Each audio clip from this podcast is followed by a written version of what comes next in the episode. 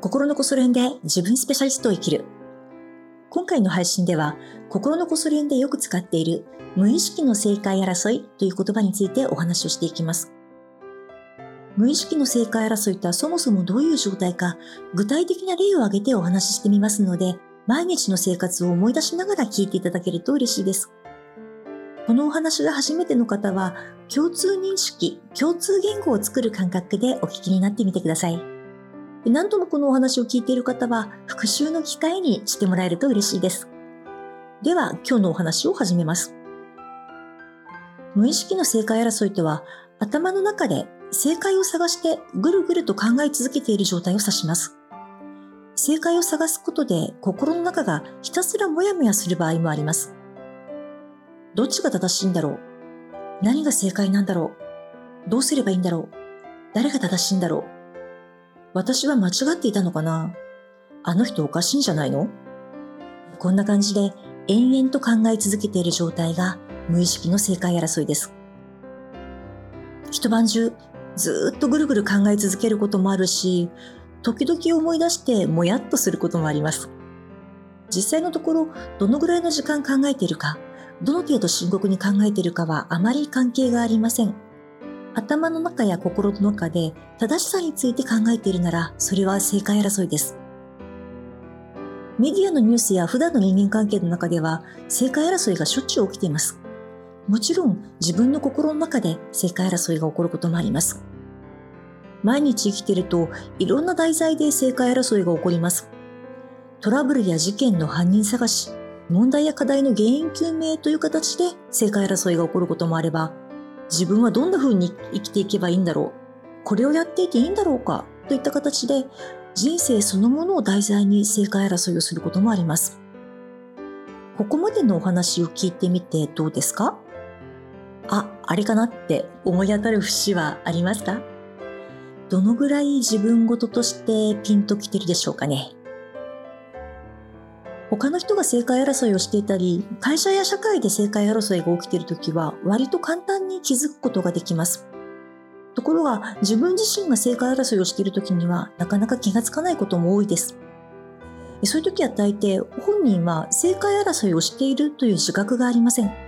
むしろ、自分は当たり前のことをしている、当然のことを言っていると思ってます。そう思っていることに気がついてないこともあります。そしてほとんどの場合、どちらが正しいのか、誰が正しいのかといった正解が分かれば、この問題は解決すると思ってます。自分の心も納得して落ち着くとも思ってます。もっと言うと、正解が分かれば自分は幸せになれるとも思っています。そう思ってることに気がついてない場合も多いです。徹底的に無自覚。自分が今何をやっているのか自分で気がついていません。ひたすら何が正しいんだろう誰が正しいんだろう何が悪かったんだろう誰が悪かったんだろうと考えてます。この状態が無意識の正解争いです。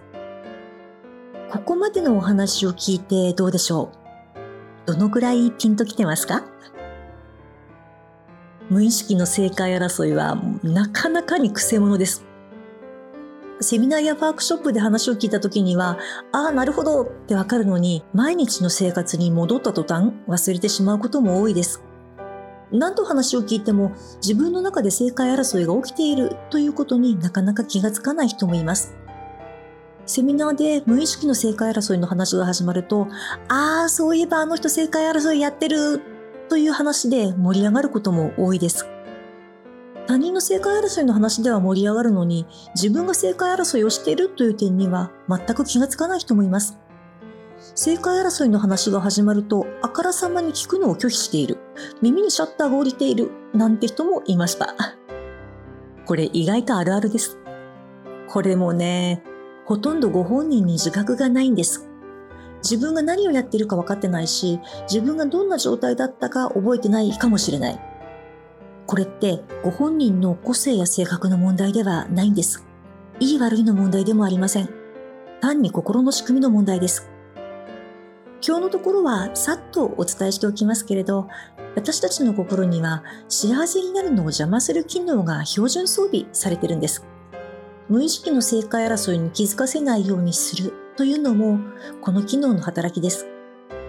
無意識の正解争いに気づいたら対処できちゃうでしょ？対処したら幸せになっちゃう？だから気づかせないように、対処できないように邪魔してるわけです。心にこうした機能が標準装備されていると知っていれば、気づいた時に適切に対処することができます。何回も言っちゃうんですけど、無意識の正解争いは本当に厄介です。10年以上こそ練やってる人でも何かの表紙にふっとハマってしまうことがあります。もちろん私もちょいちょいハマります。なので、無意識の正解争いは、それをしないようにするという練習ではなくて、気づいたらやめるという練習をするのが現実的で有効だと思います。練習に慣れていくと、心の中で多少正解争いが起きていても、気持ちを丸ごと持ってかれるということはなくなります。正解争いそのものが完全になくなるわけではないので、振り回されなくなるだけで十分ではないかなと私は思っています。心のこすれんでは、折に触れて繰り返し手を変え品を変え無意識の正解争いのお話をしています。何度もお話しするのは最初にお伝えしたように無意識の正解争いは幸せな人生を妨げる本当に大きな要因だからです。正解を見つければ幸せになれる。何が正しいのかが分かれば幸せになれる。こうした思いからうまく離れるスキルを身につけることが幸せな人生の第一歩だと私は考えています。無意識の正解争いが起こるメカニズム、そして無意識の正解争いから抜ける方法については別の機会にお話していきます。よかったら引き続きお付き合いください。今日のお話はここまでにします。お付き合いありがとうございました。また声の世界でお会いできるのを楽しみにしています。